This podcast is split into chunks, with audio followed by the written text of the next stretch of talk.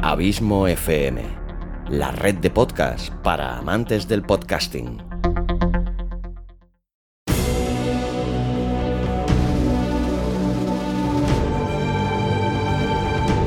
Una producción de Abismo FM, creada para todos aquellos que quieren disfrutar de su tiempo libre escuchando grandes historias.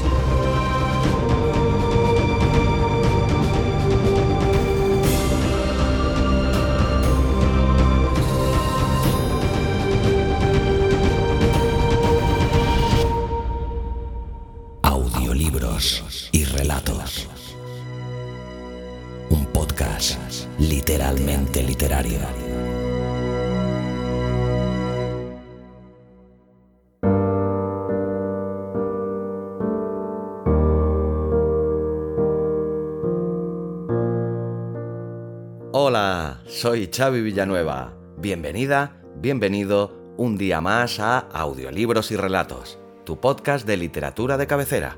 O eso espero. Capítulo 88, décimo octavo de esta tercera temporada en el que te traigo una nueva sorpresa. Ya llevaba un tiempo dándole vueltas a la idea y por fin hoy esta va a ver la luz. Así como cada dos o tres capítulos te traigo la subsección Cuentos Fantásticos, que publicó en el fantástico podcast Días Extraños de Santi Camacho, pues de vez en cuando te traeré otra subsección que es la que hoy estreno. El título de dicha subsección es Alfred Hitchcock presenta. Como supongo que habrás adivinado, en estos capítulos especiales te traeré algunos de los mejores relatos de múltiples autores seleccionados por el mago del suspense para su mítica serie televisiva que yo tanto disfruté, aún teniendo en cuenta mi corta edad cuando Televisión Española la reemitía a mediados de los años 80. Yo tendría unos 10 o 12 años y aunque no vi todos los capítulos, los que vi los recuerdo a la perfección y algunos de ellos me marcaron mucho, la verdad. Tanto que poco después me compré un par de las antologías de relatos en libro de tapa blanda y de edición barata que se publicaron bajo el mismo nombre de la serie. ¿Qué decirte de Alfred Hitchcock que no sepas? Poca cosa que, como otros tantos, pues lo considero uno de los genios indiscutibles del séptimo arte y creador de muchas de las técnicas que aún a día de hoy siguen tan y tan vigentes. Un auténtico genio del cine, sin duda, así como un ávido lector. Por todos es sabido que la gran mayoría de su obra cinematográfica se basa en historias extraídas normalmente de relatos cortos que Hitchcock consideraba que eran mucho mejores a la hora de desarrollar una película que no un tocho de 600 páginas. Por eso llevo unos meses empapándome de decenas de estos relatos y seleccionando los que más me han gustado para hacerte disfrutar a ti, tanto como he disfrutado yo seleccionándolos y posteriormente grabándolos para ti. Además, me he permitido el lujazo de hacer la presentación de cada relato y de su autor con la banda sonora original de la serie de televisión para intentar recoger un poco del aura de misterio de la misma porque me apetecía mucho hacerlo. El relato escogido para estrenar esta nueva sección es Dos solteronas, de E. Phillips Oppenheim, un relato de corte y ambientación clásicas con una historia típica de casa extraña con habitantes más extraños aún que atrapa desde el primer momento, y con un final siempre sorprendente, tal y como le gustaban al gran Alfred Hitchcock. En este relato me vuelve a acompañar la gran Susana Porras interpretando con gran solvencia, como siempre, a las dos solteronas que dan título a este inquietante relato. Como siempre, muchas gracias Susana por cederme tu tiempo y tu voz. Y gracias también, como siempre, a ti, mi fiel oyente, por tu constante apoyo y fidelidad, por tu valiosísimo tiempo y por hacerme sentir tan y tan feliz sabiendo que este podcast te gusta, te acompaña y te sirve de entretenimiento. Un millón de gracias. Disfruta mucho del relato, te espero aquí en el próximo capítulo, no sin antes decirte como siempre que larga vida al podcasting y larga vida a la audioliteratura.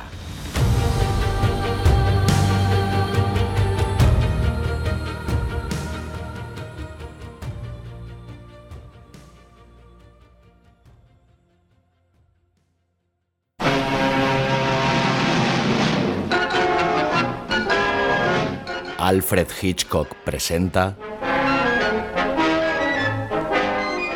Dos solteronas de E. Phillips Oppenheim.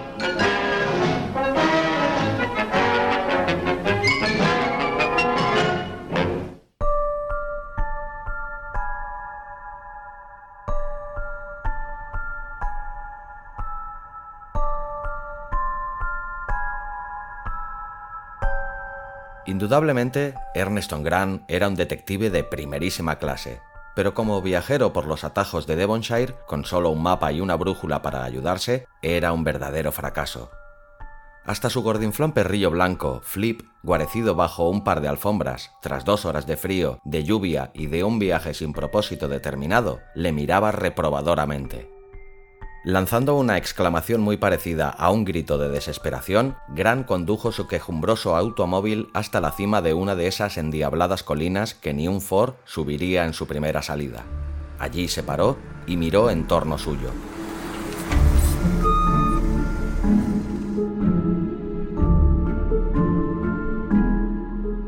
El panorama era el mismo en cualquier dirección que se mirase, quebradas extensiones de pastos divididas por valles boscosos de increíble espesor. Allí no había señal de tierras agrícolas, ni de que la mano del hombre hubiese trabajado aquellas interminables tierras, ni tampoco rastro alguno de que el más sencillo vehículo hubiera recorrido aquellos senderos. No había postes indicadores, ni pueblos, ni refugio de ninguna clase. Lo único que abundaba era la lluvia, la lluvia y la niebla.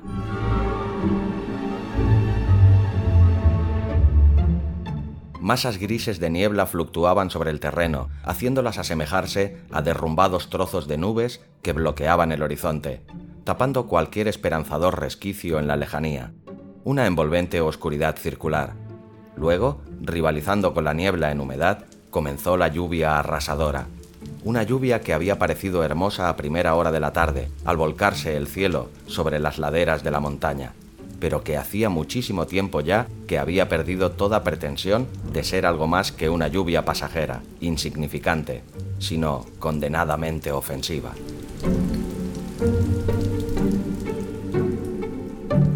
Flip cuyos hocicos era lo único que tenía al descubierto, resoplaba disgustado y Gran, mientras encendía la pipa, maldecía por lo bajo, pero con fuerza.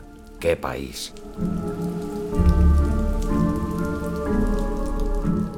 Miles de atajos sin un poste indicador, interminables extensiones sin una granja ni un pueblo. ¿Y el mapa? Gran maldijo solemnemente al hombre que lo confeccionó, al impresor que lo imprimió y a la tienda donde lo compró, cuando hubo terminado de despotricar, Flip aventuró un simpático ladrido aprobatorio. En alguna parte tiene que hallarse el pueblo de Nit, murmuró Grant para sí. El último poste indicador de esta condenada región señalaba 10 kilómetros a Nit. Desde entonces hemos recorrido lo menos 25, sin apartarnos a la derecha ni a la izquierda, y a pesar de todo, el pueblo de Nit no ha aparecido. Sus ojos taladraban la acumulada oscuridad que tenía delante. A través de un ligero resquicio entre las nubes, le pareció que veía kilómetros de distancia, pero en ninguna parte se percibía signo alguno de pueblo ni de vivienda humana. Pensó en el camino por donde había venido y le hizo estremecer el pensamiento de tener que desandarlo. En aquel momento en que, inclinado hacia adelante, observaba el vaho que salía del radiador de su coche en ebullición fue cuando vio a la izquierda, en la lejanía, un débil reflejo de luz. Inmediatamente se apeó del coche, se subió a la tapia de piedra y miró atentamente en la dirección donde la había visto. No cabía duda de que allí había una luz, y si había una luz, habría una casa. Sus ojos pudieron descubrir también el escabroso sendero que le conduciría a ella. Se bajó de la tapia, caminó hasta el coche, subió a él, lo puso en marcha y recorrió unos metros. Una verja le cortó el paso. El sendero, al otro lado de ella, era terrible, pero no había otro. Abrió la verja y la cruzó, poniendo sus cinco sentidos en la conducción del coche.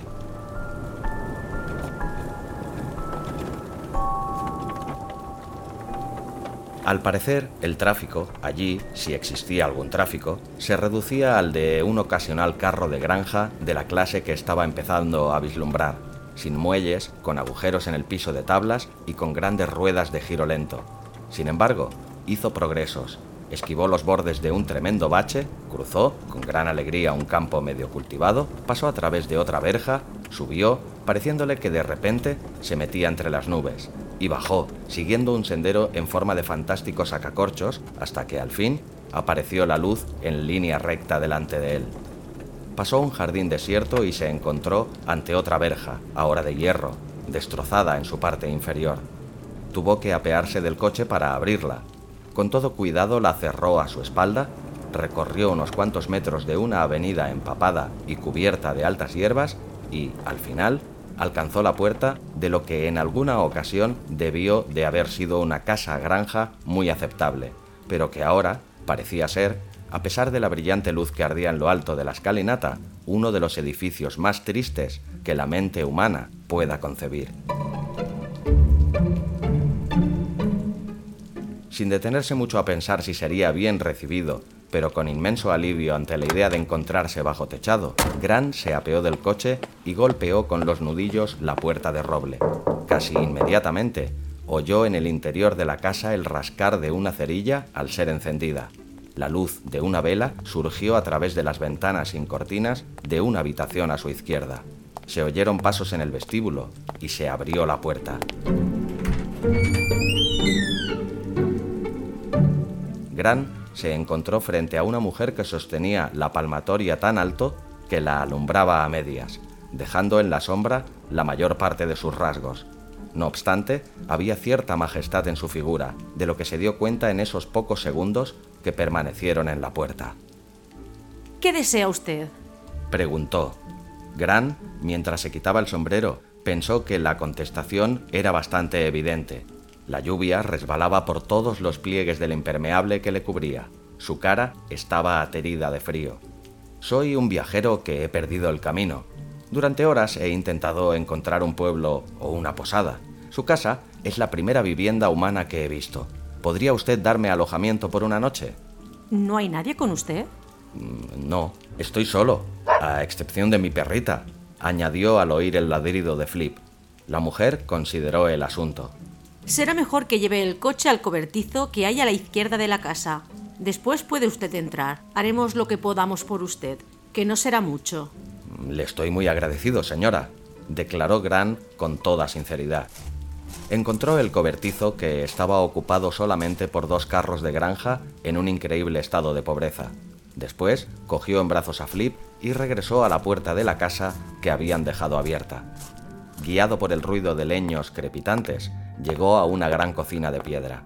En una silla de alto respaldo, colocada delante del fuego, sentada con las manos sobre las rodillas, pero mirando ansiosamente hacia la puerta como si vigilase su entrada, estaba otra mujer, también alta, de edad mediana tal vez, pero aún de buena presencia y de rasgos hermosos.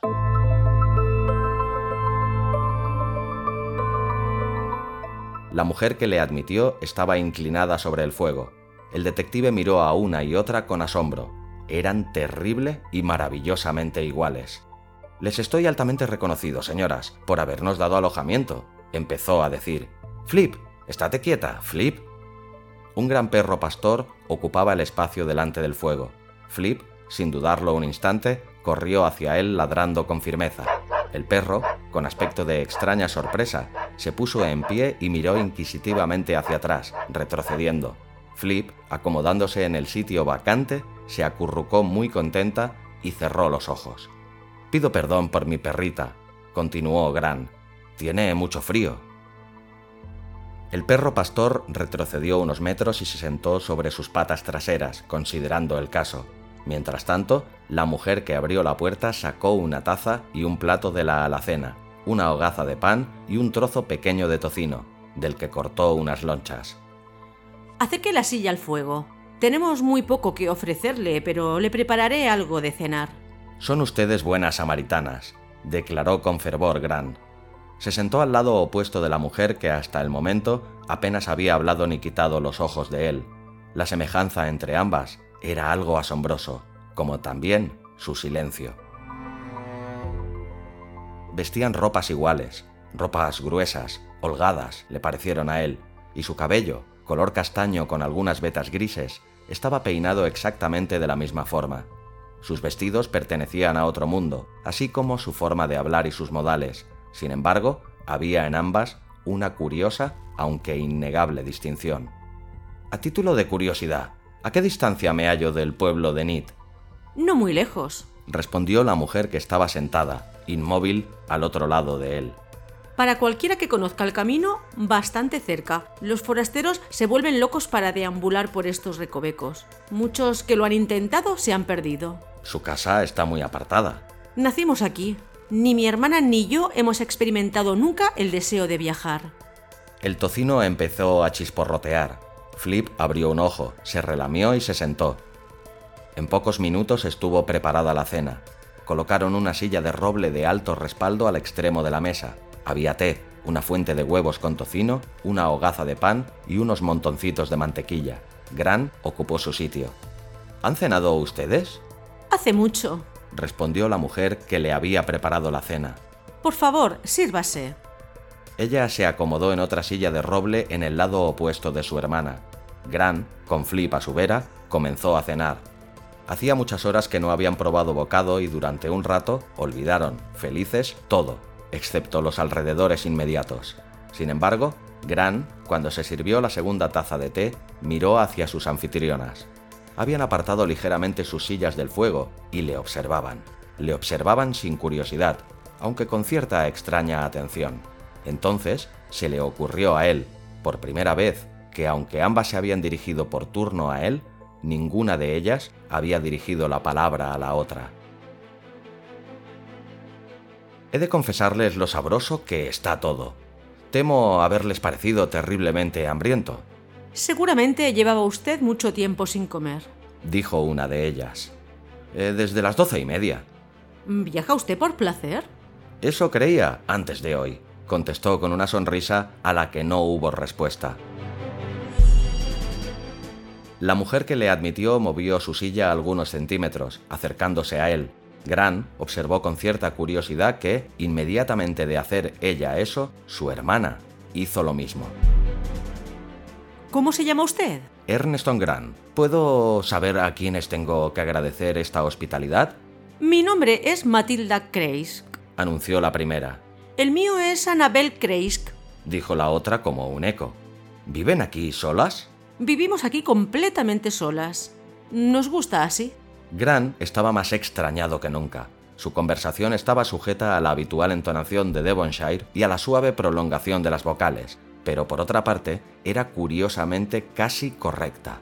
La idea de sus vidas solas en sitio tan desolado parecía, sin embargo, increíble. ¿Labran ustedes esto, tal vez? Eh, ¿Tienen ustedes casas de labriegos o algo semejante a mano? Matilda negó con la cabeza. La cabaña más próxima está a 6 kilómetros de distancia. Hemos dejado de ocuparnos de la tierra. Tenemos cinco vacas que no nos producen perturbación alguna y algunas gallinas. Es una vida muy solitaria, dijo obstinada Anabel. Gran giró la silla hacia ellas. Flip, con un gruñido de satisfacción, se tumbó entre sus piernas.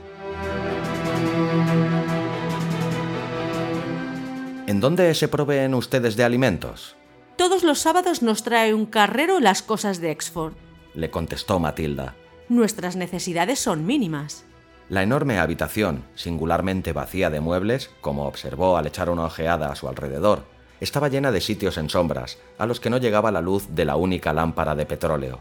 A su vez, las dos mujeres eran visibles solo confusamente. No obstante, los ocasionales destellos del fuego hacían que las viera con más claridad eran tan pavorosamente semejantes que podían ser gemelas. Gran se encontró especulando en cuanto a su historia. Debieron de ser muy hermosas en alguna ocasión. Me gustaría saber si sería posible abusar un poco más de su hospitalidad pidiéndoles un diván o una cama para pasar la noche, preguntó tras una prolongada pausa. En cualquier sitio, añadió apresuradamente. Matilda se puso enseguida en pie, cogió otra palmatoria de la repisa y encendió la vela. Le enseñaré dónde puede dormir. Por un momento, Gran se quedó sobrecogido. Se le había ocurrido mirar hacia Anabel, y su asombro fue grande al observar en su rostro una ligerísima y curiosa expresión de malicia. Se inclinó para traerla completamente dentro del pequeño halo de luz de la vela y la miró incrédulo. La expresión, si es que hubo tal, había desaparecido. Ella le estaba mirando sencilla y tranquilamente, reflejando en su cara algo que él fracasó totalmente en tratar de comprender. Si usted quiere seguirme, le invitó Matilda. Gran se puso en pie. Flip giró en redondo lanzando un último ladrido al enorme perro pastor que había aceptado un sitio alejado del fuego y fracasando en obtener una respuesta satisfactoria, trotó tras su amo. Pasaron a un vestíbulo bien arreglado, pero casi vacío, y subieron una ancha escalera de nogal hasta el descansillo del primer piso, por la parte de fuera de la habitación, donde Gran viera la luz de la vela. Matilda se detuvo un momento y escuchó. ¿Tienen ustedes otro huésped? Anabel tiene un huésped. Usted es el mío. Sígame, por favor. Le condujo a un dormitorio en el que había una enorme cama de cuatro columnas y otra más pequeña, dejó la palmatoria encima de una mesa y dobló una especie de colcha vieja que cubría las ropas de la cama. Tocó las sábanas y asintió aprobadora. Gran, inconscientemente, se encontró siguiendo su ejemplo. Con gran sorpresa, se dio cuenta de que estaban calientes. Ella le señaló un gran calentador de cama provisto de largo mango que se hallaba en el extremo opuesto del dormitorio y del que salía aún un ligero humo. ¿Esperaban ustedes a alguien esta noche? preguntó curioso. Siempre estamos preparadas. Matilda salió del dormitorio, olvidando al parecer desearle las buenas noches. Gran la llamó con voz agradable, pero ella no contestó. Oyó sus pisadas mientras bajaba la escalera. Entonces volvió el silencio. Silencio abajo. Silencio en la parte de la casa donde estaba. Flip que rondaba por el dormitorio oliendo, mostraba a veces síntomas de excitación, gruñendo en ocasiones. Gran, abriendo la ventana, encendió un cigarrillo. No puedes figurarte lo que te agradezco que estés aquí, vieja, dijo a la perra. Este es un sitio muy extraño. En el exterior no había cosa digna que ver y menos que oír, exceptuando el murmullo de un torrente cercano y el monótono ruido de la lluvia. De pronto se acordó de su maleta y dejando abierta la puerta de su habitación, bajó la escalera. En la enorme cocina de piedra, las dos mujeres continuaban sentadas exactamente como lo estuvieran antes de llegar él y durante su cena. Ambas le miraban, pero ninguna habló. Si no les importa, eh, deseo recoger mi maleta del coche. Matilda, la mujer que le admitió en la casa, asintió con la cabeza. Gran salió a la oscuridad, se dirigió al cobertizo y cogió la maleta. Antes de cerrar, metió la mano en la caja de las herramientas y sacó una linterna, que deslizó en su bolsillo.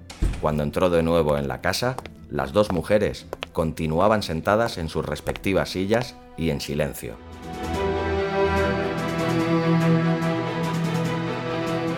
Hace una noche terrible. No pueden ustedes figurarse lo agradecido que estoy por haberme dado hospitalidad en su casa.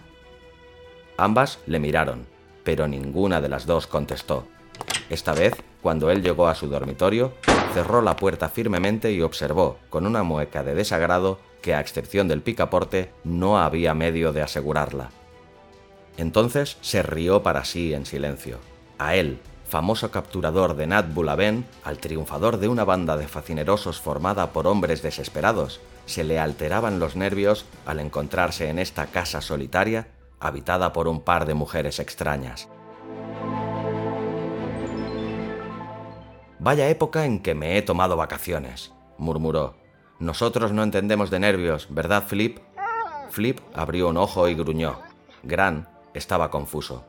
No me gusta algo de ella, me agradaría saber quién está en la habitación, alumbrada con velas. Abrió la puerta de su dormitorio, suavemente, una vez más, y escuchó. El silencio era casi absoluto. Abajo, en la gran cocina, pudo oír el tic-tac del reloj. También pudo ver la débil raya de luz amarilla debajo de la puerta. Cruzó el descansillo y escuchó un momento a la puerta de la habitación de las velas. Dentro, el silencio era también absoluto y completo. Ni siquiera percibió el sonido de la respiración de una persona dormida. Volvió sobre sus pasos cerró su puerta y empezó a desnudarse. En el fondo de su maleta había una pequeña automática. Sus dedos juguetearon con ella unos segundos. Luego la dejó en su sitio. Sin embargo, colocó la linterna al lado de su cama. Antes de apagar la luz, se dirigió otra vez a la ventana y miró hacia el exterior. El ruido del agua del torrente parecía más insistente que nunca. Aparte de eso, no se oía otro ruido. La lluvia había cesado, pero el cielo estaba negro y sin estrellas. Estremeciéndose ligeramente, se volvió y se metió en la cama.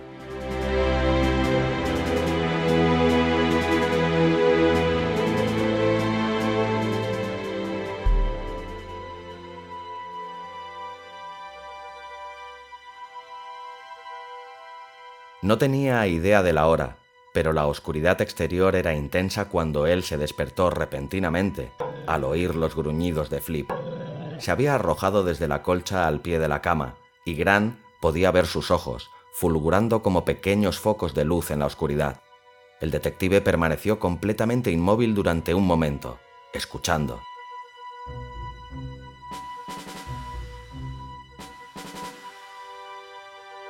Desde el primer instante se dio cuenta de que había alguien en el dormitorio. Su rapidísima intuición se lo advirtió, aunque todavía era incapaz de detectar ruido alguno. Sacó la mano lentamente por un lado de la cama, cogió la linterna y la encendió. Instantáneamente, lanzando un grito involuntario, se echó hacia atrás. En pie, a pocos centímetros de él, estaba Matilda, aún completamente vestida. En la mano, levantada sobre él, sostenía el cuchillo más horrible que hubiera podido ver en su vida. Se deslizó fuera de la cama y, confesándose honradamente para sí que estaba asustado, mantuvo la luz fija en ella. ¿Qué quiere? le preguntó extrañado de la inconsistencia de su propia voz. ¿Qué demonios está haciendo con ese cuchillo? Le quiero a usted, William, contestó la mujer con una nota desagradable en su voz. ¿Por qué se aleja usted tanto? Gran encendió la vela. El dedo que en el gatillo de su pistola mantuvo en alto las manos de Boulaven durante dos largos minutos temblaba. Restablecida ahora la luz en la habitación, se sintió más dueño de sí. Arroje ese cuchillo sobre la cama y dígame qué iba usted a hacer con él. Ella obedeció enseguida y se inclinó un poco hacia él. Iba a matarle, William. ¿Por qué? Matilda movió la cabeza, apesadumbrada porque es el único camino. Mi nombre no es William, en primer lugar. ¿Y qué quiere decir usted con eso de que es el único camino? Ella sonrió triste y desconfiada. Usted no puede negar su nombre. Usted es William Fulsam. Le reconocí enseguida, a pesar de su prolongada ausencia. Cuando él llegó, añadió señalando hacia la otra habitación, Anabel creyó que era William. Yo consentí en que se quedara con él. Yo sabía, yo sabía que si esperaba, usted regresaría. Dejando a un lado la cuestión de mi identidad, ¿por qué quiere usted matarme? ¿Qué quiso decir cuando indicó que era el único camino? Es el único camino de conservar a un hombre. Anabel y yo averiguamos eso cuando usted nos abandonó. Usted sabía que ambas le amábamos, William. Usted nos prometió a las dos que nunca nos abandonaría. ¿Lo recuerda? Así nosotras esperábamos, sentadas aquí, a que usted regresara. No decíamos nada, pero ambas lo sabíamos. ¿Quiere usted decir que iba a matarme para conservarme aquí? Matilda miró el cuchillo amorosamente. Eso no es matar. Escuche, usted no se volverá a marchar. Usted se quedará aquí para siempre. Gran empezaba a comprender y un horrible pensamiento hirió su mente. ¿Qué pasó con el hombre que usted no creyó que era William? Lo verá usted si quiere, contestó Matilda vehementemente. Usted verá lo tranquilo que está y lo feliz que es. Tal vez entonces lamente haberse despertado. Sígame. Gran se apoderó del cuchillo y la siguió fuera de la habitación. Cruzaron el descansillo. Por debajo de la puerta pudo ver la delgada raya de luz, la luz que había sido su faro desde el sendero. Matilda abrió suavemente la puerta y alzó la palmatoria por encima de su cabeza. Tendido sobre otra enorme cama de cuatro columnas se hallaba el cuerpo de un hombre con enmarañada barba. Su cara estaba tan blanca como la sábana, y Gran se dio cuenta, a la primera mirada, de que estaba muerto. A su lado, sentada muy erguida en su silla de alto respaldo, estaba Anabel. Levantó un dedo y frunció el ceño cuando entraron. Miró a Gran. Ande despacio. William duerme. Justamente cuando el primer destello de la aurora empezó a abrirse paso a través del espeso banco de nubes, un hombre desconcertado y desgreñado, seguido de una perrita gorda y blanca, hizo su entrada en el pueblo de Nit. Suspiró con alivio cuando vio la placa de metal sobre la puerta y tiró de la campanilla con toda la fuerza que le fue posible. Se abrió una ventana y apareció la despeinada cabeza de un hombre. ¿Quién anda ahí? preguntó. ¿Qué demonios le ocurre? Gran levantó la cabeza. He pasado parte de la noche en una granja a unos cuantos kilómetros de aquí. Hay allí un hombre muerto y dos mujeres locas. Mi coche se estropeó y... ¿Un hombre muerto? repitió el médico. Sí, yo mismo le vi. Mi coche se estropeó en el camino. Si no, hubiese estado aquí antes. Estaré con usted en cinco minutos, prometió el doctor. Ahora los dos hombres iban sentados en el coche del médico, en dirección a la granja. Ya había luz, con señales de que aclararía, y poco tiempo después se hallaban ante la puerta de la casa. No hubo contestación a la llamada. El médico giró el picaporte y abrió la puerta.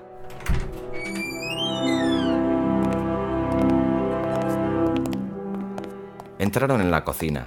El fuego estaba apagado, pero Matilda y Anabel estaban sentadas allí, cada cual en su silla de alto respaldo, una frente a otra, sin hablar, pero con los ojos muy abiertos.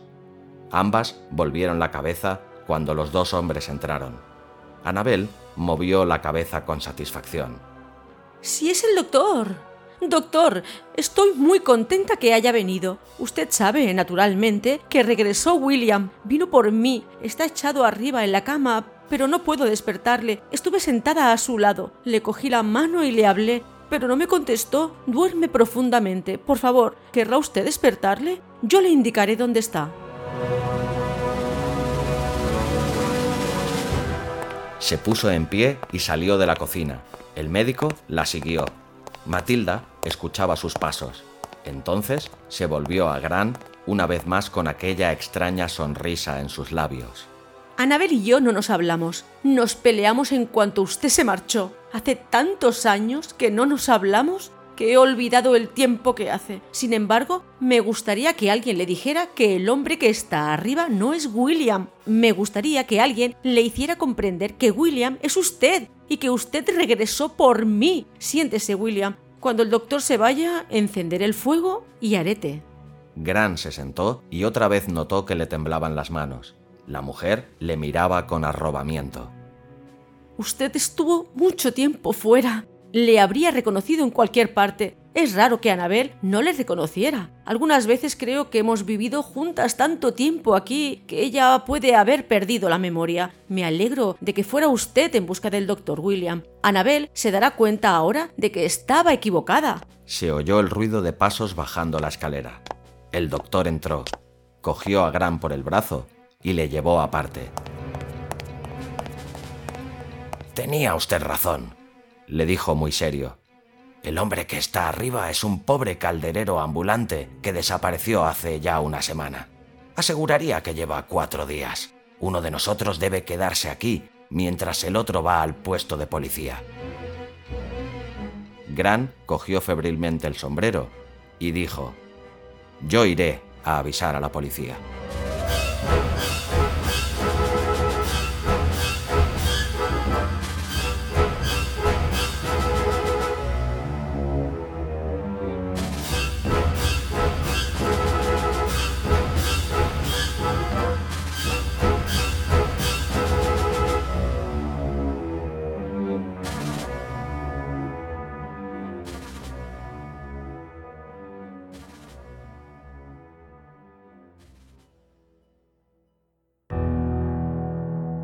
Te ha gustado el relato, ayúdame compartiéndolo y comentándolo en tus redes sociales. Me encontrarás tanto en Facebook como en Twitter como Abismo FM. Para comentarios y sugerencias, también puedes escribirme en la página de contacto de la web abismofm.com. Y si realmente te gusta este podcast, no dudes en suscribirte a él sea cual sea la plataforma desde la que lo escuchas. Es totalmente gratuito. Puedes escucharlo también desde Spotify. Hasta el próximo capítulo.